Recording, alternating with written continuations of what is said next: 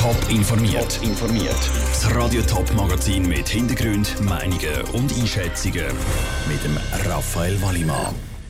Wie die beiden bisherigen Zürcher Ständeräte auf die Kandidatur von Roger Köppel reagieren und wie sich der Wald ein Jahr nach dem Wintersturm Burglind erholt, das sind zwei von den Themen im Top informiert. Kurz vor dem Mittag hat der Zürcher SVP-Nationalrat Roger Köppel bekannt gegeben, dass er für den Ständerat kandidieren will. Er hat die beiden bisherigen Ständeräte vom Kanton Zürich, der Daniel Josic von der SP und der Rudi Nosser von der FDP, für ihre Europapolitik scharf kritisiert. Der Patrick Walter hat nachgefragt, wie die beiden auf die, Kritik, auf die Kritik reagieren. Für den Roger Köppel sind die beiden Zürcher Ständeräte von der SP und der FDP viel zu europafreundlich. Die beiden Ständeräte, Daniel Josic von der SP und der Rudi Nosser von der FDP, vertreten in der Europapolitik die gleiche Meinung, meint Roger Köppel. Dazu wird er Alternativen bieten und kandidiert für den Ständerat. Der Daniel Josic widerspricht und meint, dass das Zusammenarbeiten der beiden Zürcher Ständeräte eben gerade eine Stärke sei. Wir haben sehr häufig Kontakt mit dem Zürcher Regierungsrat und haben insofern eigentlich eine gemeinsame zürcherische Position eingenommen. Ich glaube, das ist auch wichtig, wenn man im Ständerat will erfolgreich sein dann ist es wichtig, dass man gerade als Zürcher Vertretung eben in den Kernpositionen geeint auftritt. Der Roger Köppel befürchtet sogar, dass in Bundesbern heimlich auf einen EU-Beitritt hingeschafft wird. Der FDP-Ständerat Rudi Noser widerspricht und sagt, die FDP sei sicher nicht für einen EU-Beitritt. Die FDP ist auf jeden Partie vom bilateralen Weg. Und ich glaube, der bilaterale Weg hat dem Kanton Zürich sehr viel geholfen. Und von dem her ist es wichtig, dass das, was der Kanton Zürich erfolgreich gemacht hat, wirklich in Bern vertreten ist. Auch für Daniel Josic ist im Moment ein EU-Beitritt kein Thema. Trotzdem will der Herausforderer Roger Köppel die Beziehungen zwischen der EU und der Schweiz zum Hauptthema von seinem Wahlkampf machen. Für den Rudi Nosser wäre es sehr überraschend, wenn das Zürcher Stimmvolk einen Kandidat wählen würde, der nur ein Thema bedient. Und Daniel Josic spielt es keine Rolle, gegen welchen Kandidat von der SVP er muss antreten der Beitrag von Patrick Walter. Der Roger Köppel hat zwar heute seine Kandidatur bekannt gegeben, sie muss aber noch von den Delegierten von der SVP offiziell bestätigt werden. Die Wahlen sind dann erst im Herbst.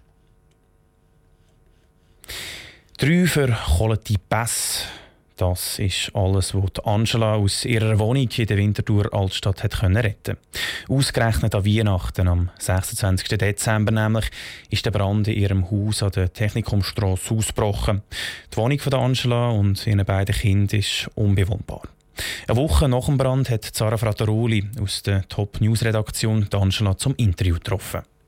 Ja, ich würde sagen, ich bin relativ gefasst, wobei vielleicht kommt noch irgendetwas psychisch, emotional geht es mir nicht so schlecht, wie es könnte.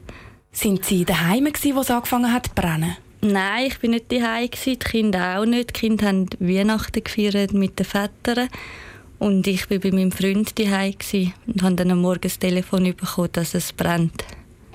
Die Wohnung, wo Sie drin gewohnt haben, ist ja jetzt unbewohnbar. Wo kommen Sie jetzt im Moment unter? Also ich bin zuerst noch bei meinem Freund geblieben, einfach so für die erste Nacht, weil die Kinder sind ja eh schon versorgt gewesen. und komme in Zukunft bei einer guten Freundin unter, die auch gerade in der Nähe von der Schule von der Grossen wohnt. Jetzt ist das ja ausgerechnet da Weihnachten passiert mit dem Feuer. Macht das einen Unterschied? Macht es das irgendwie noch besonders schlimm? Besonders schlimm in dem Fall, weil halt die Kinder auch gerade mega viele Geschenke bekommen haben und das auch gerade noch alles weg ist, natürlich darum mehr Fragen sind. Schwierig auch hat es gemacht, weil halt alle Behörden zu sind. Also eigentlich ich habe nirgends Auskunft bekommen. Ich habe eigentlich wie nicht gewusst, was, wie es weitergeht. Wie gehen Ihre Töchter jetzt mit der Brandkatastrophe um? Ja, die Grosse, die ist ja elf, die redet viel darüber und finde es vor allem einfach schade wegen allen ihren persönlichen Sachen Sie hat am Anfang viel brüllt, aber ich finde, sie macht es eigentlich sehr gut. Auch emotional finde ich sie recht stabil. Und die Kleine die ist ja erst drei, die, die hat es noch nicht so richtig gefasst. Also die sagt einmal, wenn wir wieder heimgehen. Sehen Sie im Moment schon so ein bisschen die nächsten Schritte?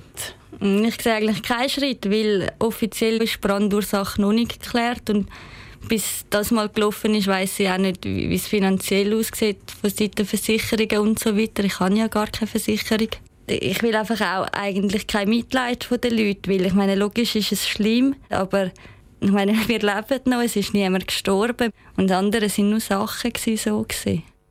Angela im Gespräch mit Sarah Frattaroli. Bis die Brandursache geklärt und vielleicht ein Schuldiger gefunden ist, sehen Angela und ihre Kinder keine Rappen, um ihr ganzes Abend gut zu ersetzen. Bekannte haben darum eine Sammelaktion für die Familie gestartet. Alle Informationen dazu gibt es auf toponline.ch.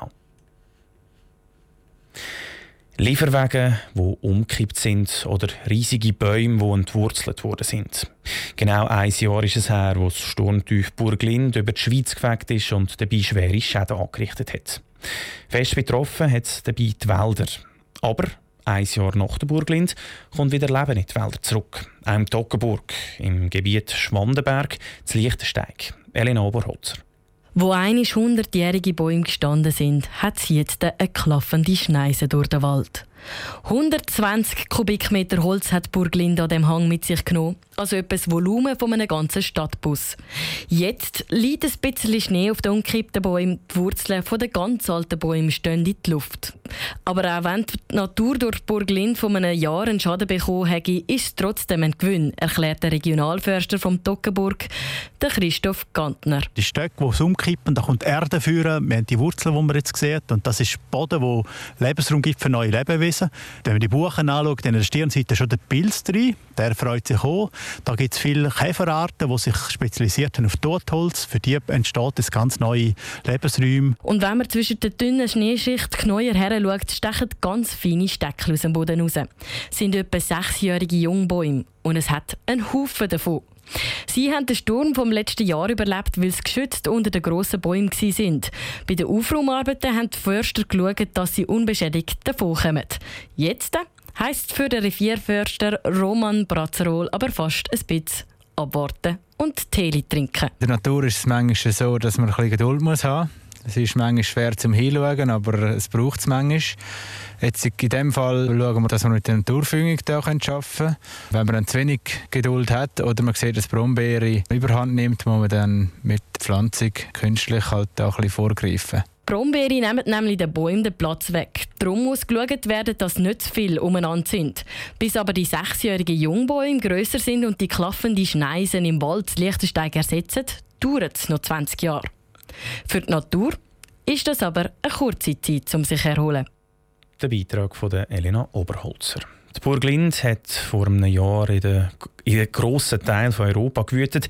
In der Schweiz hat es wegen der Burg Lind über 1 Million Kubikmeter Fallholz gegeben. Top informiert, auch als Podcast. Mehr Informationen gibt es auf toponline.ch.